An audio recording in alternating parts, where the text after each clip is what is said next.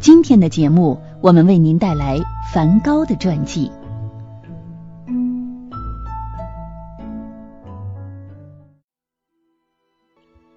亲爱的听众朋友们，你们好，我是你们的老朋友梁晨洲。如果您听过《三体三》死神永生，那您肯定还记得歌者的那句名言：“给我一片二向波，清理用。”随后，太阳系的星球们都变成了二维的画面，远远的看着，就像梵高画的星夜。那么，梵高的星夜究竟是什么样的呢？在这幅超有名、超有名的画作当中，所有的星星都变得无比硕大。就像天空的眼睛，而梵高又是如何画出这样的画面呢？今天我们的节目就给您带来艺术史上最伟大也是最忧伤的画家梵高的传记《梵高传》。梵高这个人你们一定听过，他用一生演绎了什么叫做悲剧，活着的时候无人认可，死后却誉满全球。这个生前只卖出去过一幅画，死后作品价值上千万美元的怪人，身后到底有怎样的故事呢？比起他的落魄，梵高的家族却很牛，有多牛呢？他们是十九世纪欧洲艺术界最大的家族之一。也就是说，如果梵高安心做个画商，他说不定能控制整个欧洲大陆的艺术。但是，梵高选择了艺术，选择了流浪，最终流芳百世。好了，现在我们就正式的进入梵高的世界。娃娃的天使和红头发的白痴，炽热的初恋灼伤了他。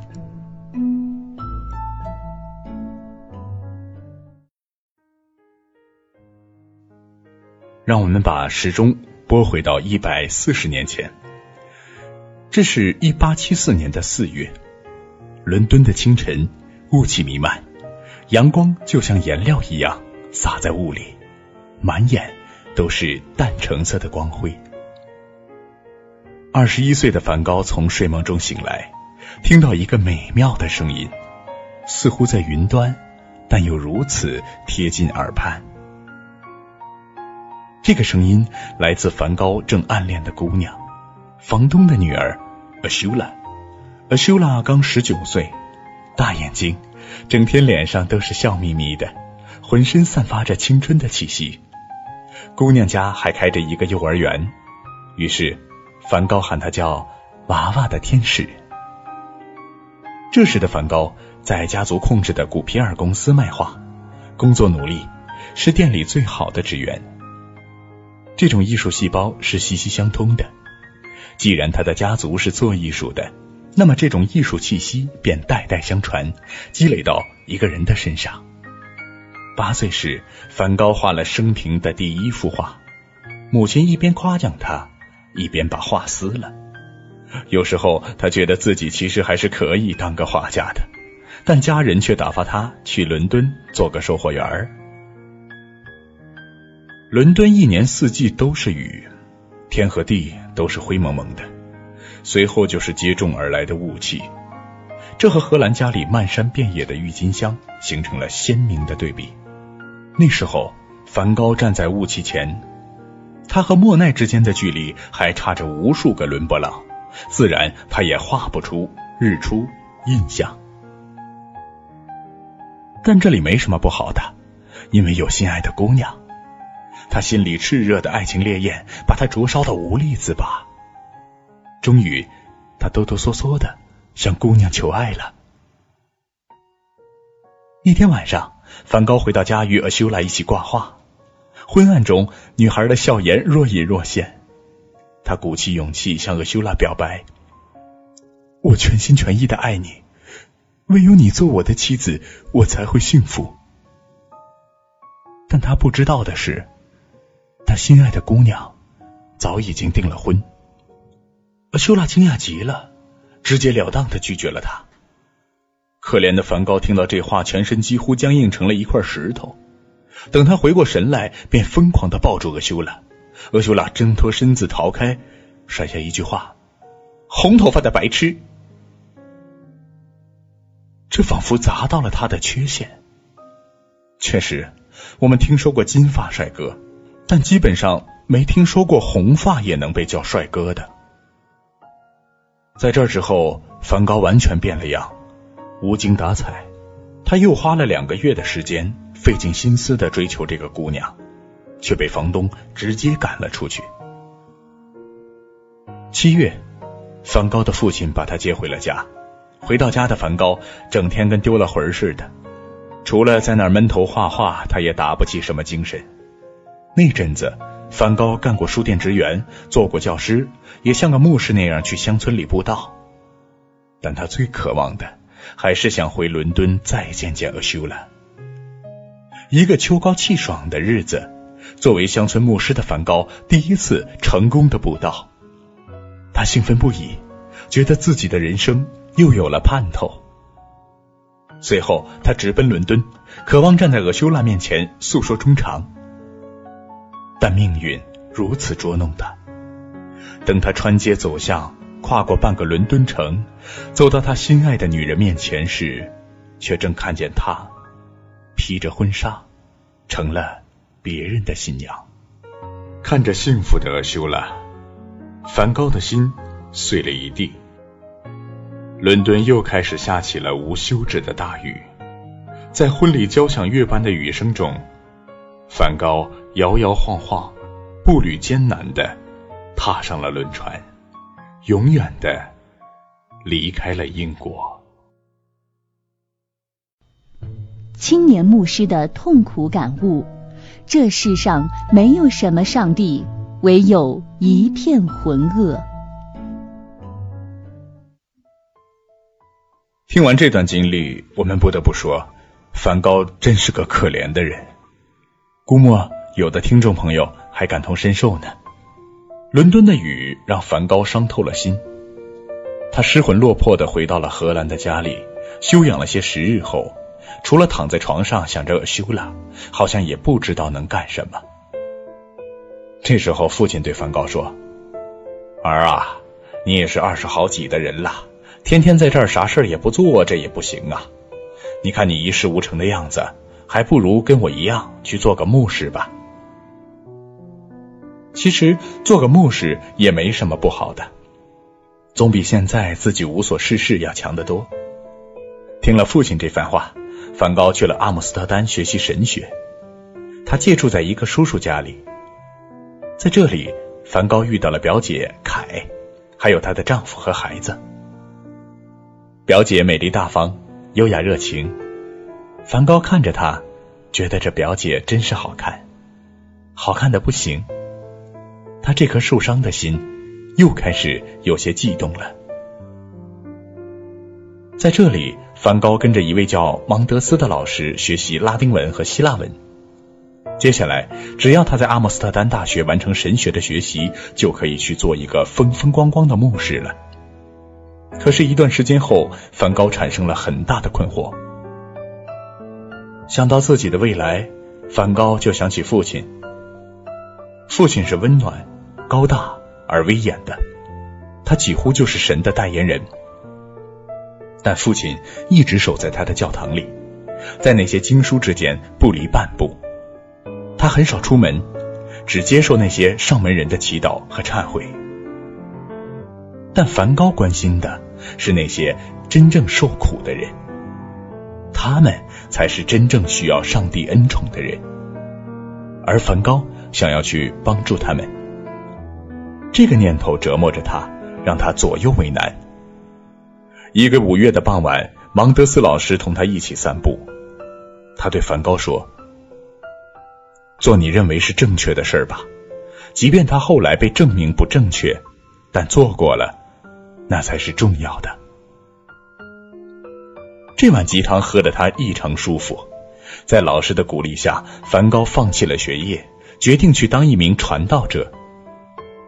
三个月后，他去了伯里纳日的矿工村，一路上他高兴的要命，他给穷人传递福音的理想终于要实现了。现实真的是异常的骨感。这个矿工村的条件不仅恶劣，而且穷，穷的连块肥皂都是奢侈品。村民们一个个都是目不识丁的矿工，因为常年累月在井下干活，浑身脏兮兮的，被人喊作“黑下巴”。但梵高并不介意这里穷，他反而觉得，因为这里穷，他才高兴，因为这些穷人才是上帝的光辉，最应该照耀的。他热情洋溢的帮助他们，传递福音和救赎，村民们也都很喜欢他。有一天，他与矿工们一起下井，第一次看到井下工作是什么样的。那里的艰苦程度远远超过了他的想象。梵高感到异常的震惊。他又去到矿工家里面，发现一个女人的孩子就要冻死了。那个可怜的母亲除了悲伤的哭泣，却没有一点办法。在那阴冷漏风的破屋子里，他第一次怀疑起自己的信仰。上帝到底在哪里？这些人有什么错？为什么上帝要抛弃他们？就在他越发怀疑的时候，更不幸的事情发生了：井下瓦斯爆炸，五十七个人被活埋，还有多人身受重伤。然而，矿业公司一毛钱都不赔，任凭死伤者的家属忍饥挨饿。对此，梵高无能为力。他唯一能做的，就是在遇难者的葬礼上送他们最后一程。但就在梵高吟诵让死者安息的经文时，前来监察的牧师却把他撤了职。这样的打击让他领悟到一件事情：对于他来说，这世上没有什么上帝，唯有一片浑噩，无尽头的浑噩。如行尸走肉般徘徊在荒芜的世界，画画成了他最后一根救命稻草。平心而论，如果一个人能像梵高那么倒霉的，恐怕也是不多。这一次的打击算是够惨了，换谁都受不了。于是，梵高不再去管矿村里的事，他成天静坐在屋子里，环顾自己走过的日子。二十六岁了，却是一次又一次的失败，这让他感到极度的颓丧。这像极了我们说的 loser 啊，不，其实就是一模一样的。那段日子里，梵高孤寂的像一个死者，行尸走肉般的独自在荒芜的世界里徘徊。到了秋天，满世界都是落叶，他开始整天的看书。到了后来，冬天将至，树上的叶子已经落光了，他连书都看不下去了。他意志消沉，冷得像窗外的冰霜。直到十一月的一天，难得有个好天气，一个矿工从梵高面前走过，他那无精打采的眼睛突然就有了光彩，被这个毫无特色的人所吸引。看看左右找不到纸，他就拿出口袋里的家信。一番速写，画出了一个人像。另一个矿工路过，他又把它画下来。突然间，他感到异常的畅快，想念起他八岁时就留在心中的绘画世界。那个世界早就被一大堆纷繁冗杂的事情给淹没了，成为了他脑海中的沉船。虽然当年母亲撕了他的画但却没有撕碎他的梦想。之前的所有失败，他瞬间就忘得一干二净。他要画画，他要一幅接一幅的画。画着画着，他感到一种最新的满足。虽然没有几个钱，却十分的快乐。这时，梵高的弟弟提奥来找他。在梵高悲凉的一生中，提奥是唯一一个能够理解、宽容、鼓励并且支持他的人。那时候，提奥二十三岁，在巴黎做艺术投资。明明知道哥哥的绘画之梦是飞蛾扑火，但在兄弟俩的一次深谈后，提奥决定支撑起哥哥那易碎的梦想。因为梵高在受到这么多打击之后，除了画画，实在是没有什么可以做的了。如果连画画都不可以的话，那他可能就无法活下去了。梵高回到家，不顾父亲的反对，开始没日没夜的画画。画累了就看书，累到什么也干不动时就睡觉。父亲虽然觉得他不务正业，但提奥依旧鼓励他。梵高拿着他的画去了小城海牙，寻求古皮尔公司经理特斯蒂格的帮助。特斯蒂格眼光老道，他看过的画没个一万也有几千，直接就把梵高给否定了。梵高又去找他在海牙的表兄画家安东莫夫。也许是因为大家都是亲戚，莫夫便夸了他几句，鼓励他好好画，并且答应做他的老师，这让梵高兴奋不已。他的绘画之路看上去挺顺利的，于是他高高兴兴的回到了家。在阿姆斯特丹，他的爱情又一次死去了。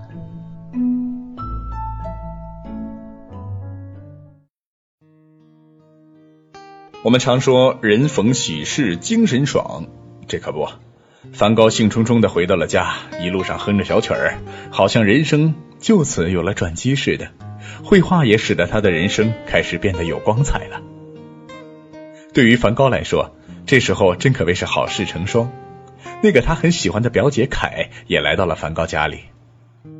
凯的丈夫去世了，她因此变得悲伤而忧郁，不再活泼热情。却多了一份成熟的美。梵高心中紧闭的闸门一下子打开。当他独居矿村无所事事时，凯在他的生命中是个破碎的倒影。但此时，凯出现在他的眼前，却是如此真实。梵高知道，这一次他又将陷入爱河了。一直以来，梵高都是个天性冲动的人，虽然想方设法控制自己的感受。却还是没能忍住。一天，他和凯走在郊外，在给凯看他的画时，凯温暖的肩膀碰到了他，像是春风一般抚慰了他。梵高失去了自制力，当即就同凯表白了。凯大惊失色，赶忙转过身子，拼命的逃跑了。表白被拒后，浑浑噩噩的站了一会儿。梵高才收好他的画作，回到家，父亲已经站在屋里等着他，怒气冲冲，劈头盖脸就是一顿臭骂，指责他的爱情是乱伦，给这个家丢脸。第二天，被吓坏了的凯便回到了阿姆斯特丹。在伦敦的那次雨夜之后，梵高再一次陷入爱情的痛苦和纠结之中，他无能为力，他暴怒不已。他想去阿姆斯特丹，他想向凯再述衷肠，但是令他绝望的是，他二十八岁了，却连一张去阿姆斯特丹的火车票都买不起。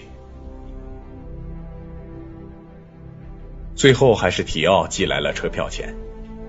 梵高穿戴整齐去了阿姆斯特丹，站在凯家的客厅里，他要求再见一见凯。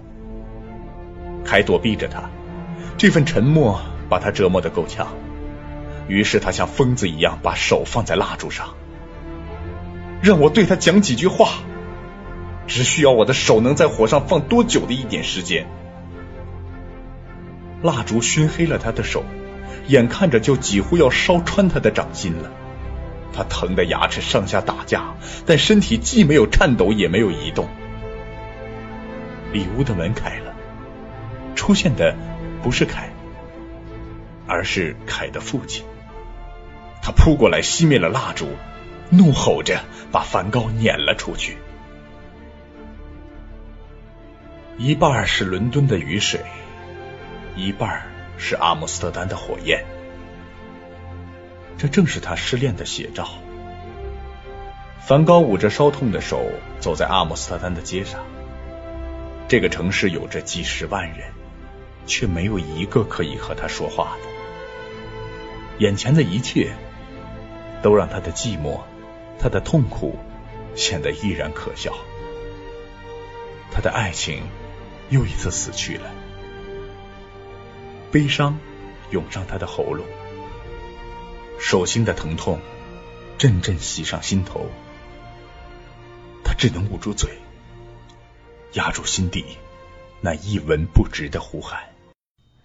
在海牙，穷困潦倒，饿着肚皮画画，与妓女厮混，饱受非议。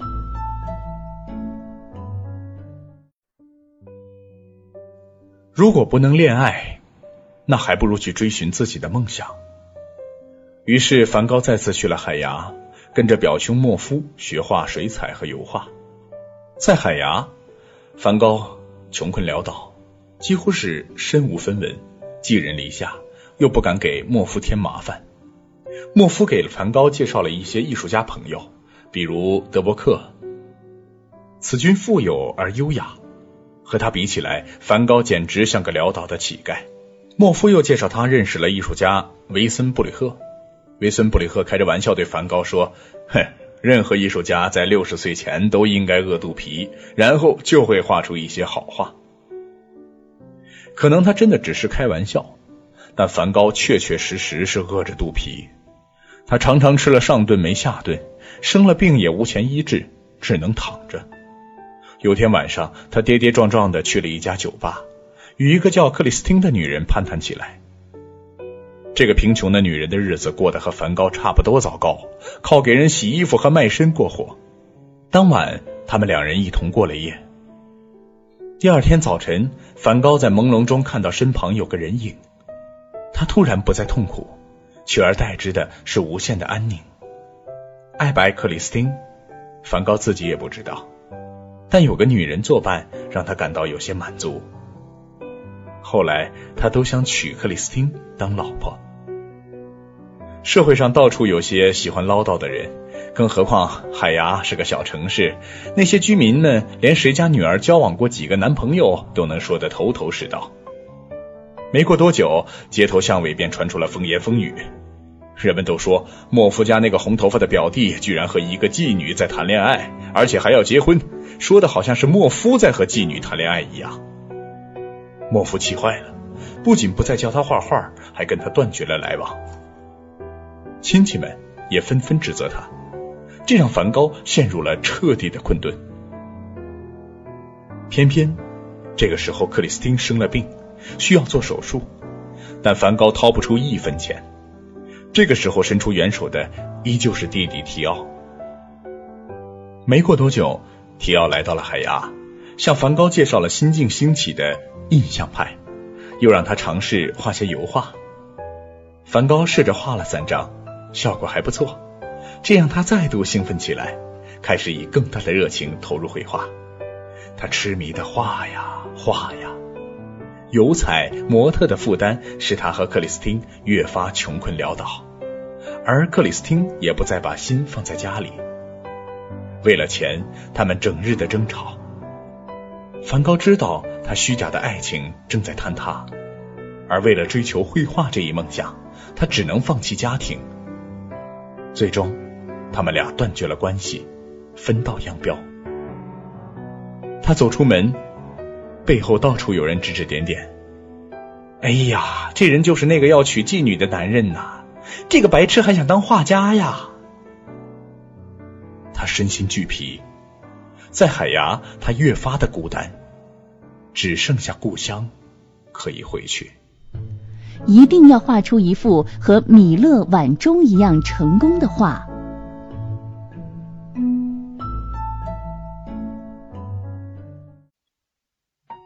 梵高家一直搬来搬去，父亲去哪儿任职，他们就搬到哪儿。这一次，父亲的教堂在纽南，这里说起来是个小镇，不如说就是个乡村。梵高来到这里，决定跟自己的过去一刀两断，无论如何都要和他的双亲好好相处。纽南虽然偏僻，倒是有着一派田园风光。乡村的气息熏陶着梵高，给了他无穷的平和。他整日在田野里写生，这里的一草一木都是他描绘的对象，每一寸田野都有着甜美的气息。回家一个月左右，他有一种奇怪的感觉，似乎有人在暗处监视他，而且这个人还是一个女人。这个女人叫玛格特。算是个老姑娘，三十九岁了，但她还是爱上了比她差不多小十岁的梵高。梵高并不爱她，但有个女人亲近他，总会让人有一种被需要的感觉，就像他一直需要的那一个家。于是，梵高决定结婚了。但这个决定立刻遭到了两家人的反对，仿佛双方都商量好了似的。男方家认为梵高没个收入，怎么可以结婚？而女方家更是激烈，在他们看来，像梵高这样一个无业青年，整天游手好闲的，怎么可以嫁给他呢？这场婚事就这么告吹了，马格特因此一天天消沉。一天，马格特慌慌张张的跑来见梵高，颤抖着对他说：“我爱你，永远记住，我比你一生中任何一个女人更爱你。”然后，这个为爱痴狂的女人就在梵高身后服了毒。人们七手八脚的救活了马格特，随后就把他送去了精神病院。村里人开始讨厌起梵高来，仿佛是他一手造成了这个女人的半死不活。那些厌恶的眼神和表情让梵高明白，他除了躲避众人之外，也没有别的选择了。第二年三月，父亲去世了，提奥赶回来奔丧，他再次与梵高谈起了印象派。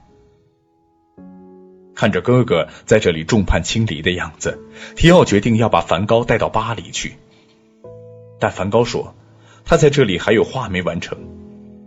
他曾发誓过，要在这里完成一幅堪比米勒的《晚钟》一样的作品。在那幅著名的画作里，米勒笔下的农民在远处教堂的钟声里默默祷告，安静而祥和，时间从而凝固成永恒。而梵高。就想在这里画出他自己的碗钟。梵高和住在教堂附近的格罗一家交上了朋友。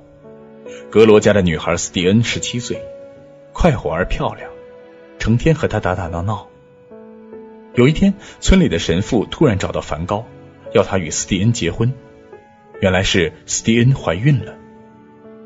梵高知道他们之间什么都没有发生，斯蒂恩也同样知道，但流言蜚语就是挡不住，于是神父就要驱逐他。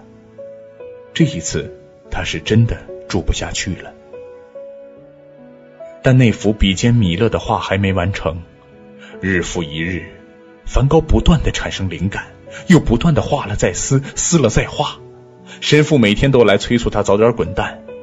但他始终画不出让自己满意的东西，直到离开前的最后一天，梵高审视着他的画，他感觉又失败了。那天晚上，他坐在卧室里发呆，不知道过去了多久，他突然有了灵感，爬了起来，凭着他的记忆重新开始作画。终于，第二天早晨，他完成了那幅著名的作品《吃土豆的人》。整个画面充满了灰蒙蒙，但是温暖祥和的色调。画面上的人呈现出一种安于天命的神情，这就是他的晚钟。画面中那些淳朴的人儿，从此也获得了不朽。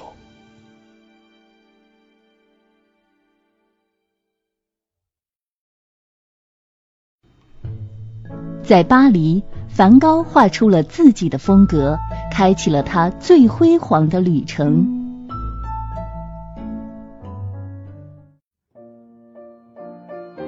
在画完吃土豆的人后，梵高就被撵出了村庄。他收拾好自己的行李，开始了前往巴黎的旅程。途中，他路过了布鲁塞尔，在那里，他第一次接触到日本的浮世绘。浮世绘大胆的构图和色彩令他陶醉。从此，他的画作里也有点浮世绘的影子。到了巴黎之后，梵高借住在提奥那里。提奥的房子里挂满了印象派画家的作品。梵高看到这些画，又震惊又难过。看看自己的画，跟人家的一比，简直是阴暗、枯燥，而且毫无生气。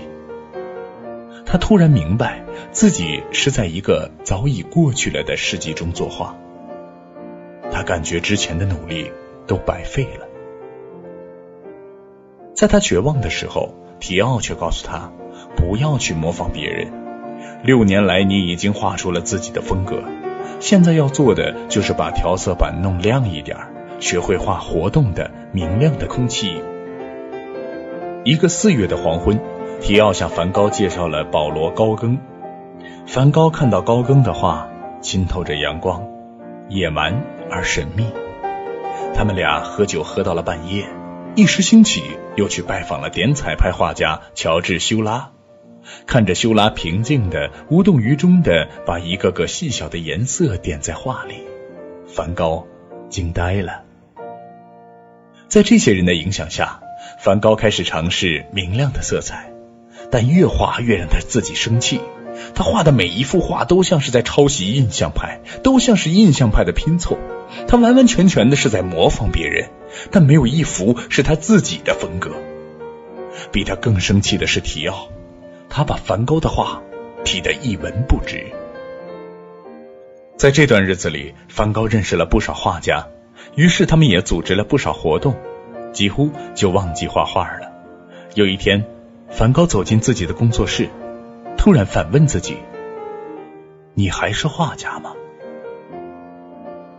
梵高把自己的作品放在画架上，一张张的审视。这些日子以来，他真的有进步了，画的颜色明亮起来了，而且也不再是模仿印象派的了。他第一次认识到，他已经发展出了一种独特的技巧。他甚至也不清楚这是怎么来的。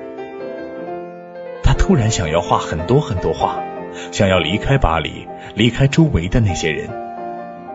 他决定去法国南部的阿尔勒。那儿有太阳，有女人，还有西北风。他留了张字条给提奥，便动身了。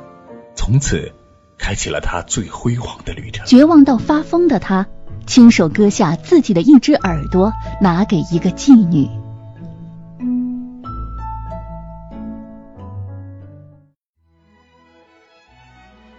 阿尔勒是法国南部的一个小城市，那里时常是晴天，太阳发出极为炫目的光亮。空气酷热而透亮，这是一个崭新的世界。在这里，画画成为了梵高生命的全部。他成天从早画到晚，灵感不断的涌现，色彩越发的明亮。他成天背着画夹跑来跑去，就像着了魔一般。当地人都称他为“风浪子”。他在这里画出了许多经典之作，《向日葵》《夜间咖啡馆》《夜间咖啡座》。阿尔勒的桥，收获景象，罗纳河上的星夜。梵高住的酒店不断提高房价，他就在旅馆隔壁租了一间黄色的房子。他就在这个房子里疯狂的作画。快到冬天时，有一天，梵高在郊外画画，遇到了一个叫 Maggie 的美丽的女人。梵高对他说起自己的一生。Maggie 预言道：“等你死后，全世界。”将会理解你所说的东西。今天你无法卖得一百法郎一张画，但有朝一日会值一百万。谈着谈着，两人相拥，热吻，倒在细碎的土地上。等梵高醒来时，太阳已经落山，只剩他一个人。他踉踉跄跄的回到家里，回想白天的情景，却又不记得什么了。春天来了，梵高去田野里画向日葵，又采来一些带回家，放在瓶子里画。夏天，高更也来到了阿尔勒，和梵高住在一起。一开始，他们俩的友谊还发展的不错。然而，这两个固执的人很快就闹矛盾了，暴力冲突不断，争执不休，黄房子里闹得天翻地覆。有一天，两人来到妓院，高更和一个女人上了楼。一个叫拉希尔的妓女逗了逗梵高，说：“不和他上楼，就把耳朵给他。”高更回来时，梵高拿出一把剃刀，冲向高更。离得很近时，他站住了。高更吓得不敢回家，转身跑了。梵高回到家里，看着镜中的自己，想要一次干脆的了结，但许多声音在对他说着奇奇怪怪的话。于是他胡乱的割下了自己的耳朵，拿给了拉希尔。拉希尔吓得晕了过去。第二天早晨，高更还是回来了，发现人们聚集在黄房子门口，到处都是血。梵高被抬去了医院。过了几个星期，梵高痊愈了。他一口气画了三十七幅画，但画来画去，既无人欣赏，也没有卖出过一幅画。他过得绝望而孤独。这一生充满渴望的生活，永不衰竭的热情，在三十七岁过早结束了。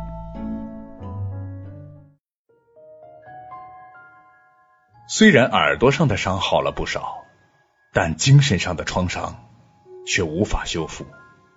一天晚上，梵高在餐厅点了一份汤，突然他把汤摔在地上，大喊道：“你想毒死我！”随后，人们就把他抓到了医院。三个星期后，梵高回到了阿尔勒的黄房子，当地人对他充满了敌意，连孩子们都讥笑他。如果说割掉耳朵还算是癫狂的话，这一次，梵高看上去是真的疯了。他向窗外扔所有的东西，结果有人报了警，梵高又被抓到了监狱。稍微恢复点了意识之后，医生告诉梵高，房东把黄房子清空了，把他的画扣押起来，等付清了房租才还给他。但他哪里有钱去赎呢？他只能一言不发的坐着。医生建议他去圣雷米的精神病院，他同意了。这时候又是提奥寄来钱，还清了他的债务，赎回了那些画作。在精神病院里，梵高时而狂热，时而没有欲望，但都没有停止画画。在那里，他画出了不朽作品《鸢尾花》、两棵丝柏树。和星夜。一天，提奥给他带来了好消息，他的一幅画《红色葡萄园》卖了四百法郎，这竟然是他一生中唯一卖出的一幅画。这个好消息让梵高感到万分欣慰，他又想要创作了，但每隔三个月他就会出现幻觉。于是提奥建议他到奥维尔的加西医生那里去，梵高答应了。在奥维尔，加谢医生照顾着梵高。加谢医生是一个业余画家，也是一个好人。他喜欢唠唠叨叨，鼓励梵高不断的作画。在那里，梵高为加谢医生画了一幅画，画面中加谢医生清瘦而安详，目光中却是对梵高的怜悯和哀伤。梵高自恋的写道：“人们会凝望这幅画。”甚至在一百年后，都带着回忆去凝望它。一百年后，一位爱好艺术的日本商人买下了这幅画，花了整整八千二百万美元，使它成为当时世界上最贵的一幅画。但在这里，梵高的激情渐渐消失了。他六个月只画了五幅画。最后，他之所以要画下去，只是为了补偿提奥罢了。这个时候，提奥的孩子病了，梵高焦急的赶往巴黎，却听见提奥也面临着失业的危机。梵高开始担忧起来。长久以来，他一直都是在花着提奥的钱，而此刻他不想成为提奥的累赘。回到奥维尔的第五天，他坐在金色的麦田里。完成了他最后一幅作品《乌鸦群飞的麦田》。这幅画苍凉而忧郁，乌鸦飞在天空上，带来了强烈的压抑感，充满了死寂。第二天早晨，他走进了麦田，挥舞着一把手枪。他看着太阳，扣动扳机。子弹打进了他的腹部，他痛苦的弯下了腰。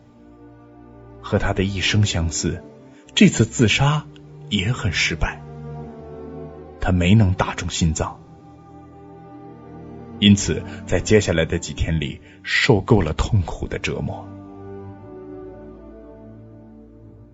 听闻兄长自杀的消息，提奥立刻赶了过来。梵高的伤已经无法医治，于是提奥对梵高说：“我打算自己开一个小小的陈列馆，Vincent。我的第一个展览会将是一个个人画展，挂的会是 Vincent 梵高的全部作品。”梵高感到一丝欣慰，他转过脸来，轻声的说道。我希望我现在可以死了，提奥。在加歇医生的注视下，在提奥的怀里，梵高永远闭上了双眼。他的灵柩被送上了马车，经过村落，穿越麦田，绕过教堂，再登上山岗。在那里，他可以永远的眺望着奥维尔美丽的山谷。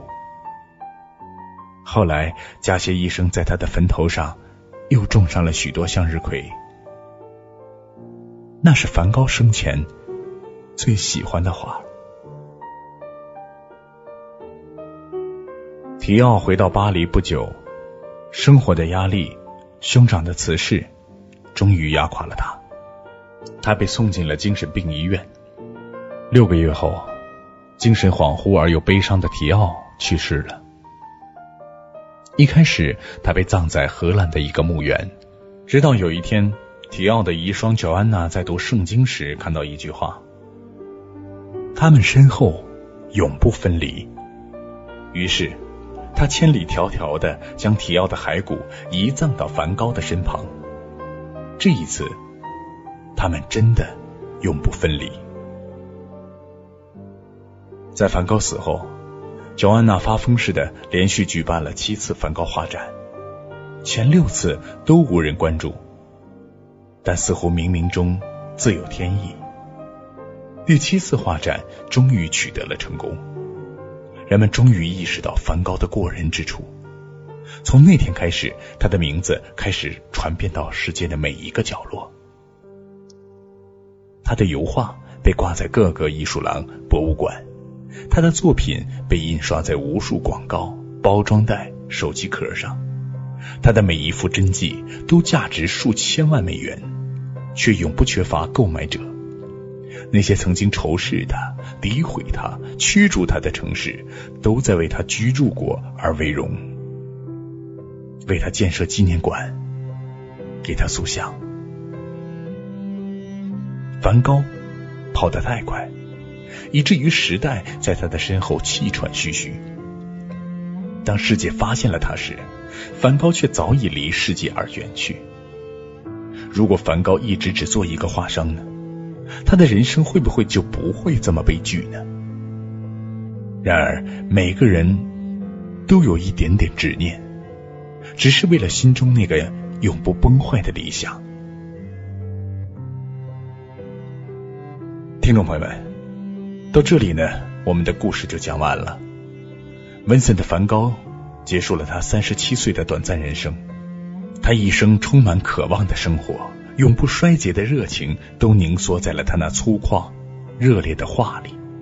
读完这本书，一定别忘了看看他的画，去感受一下这位伟大的艺术家的真正魅力。非常感谢您的收听，我们下期再见。本节目由路上读书授权喜马拉雅 FM 独家播出。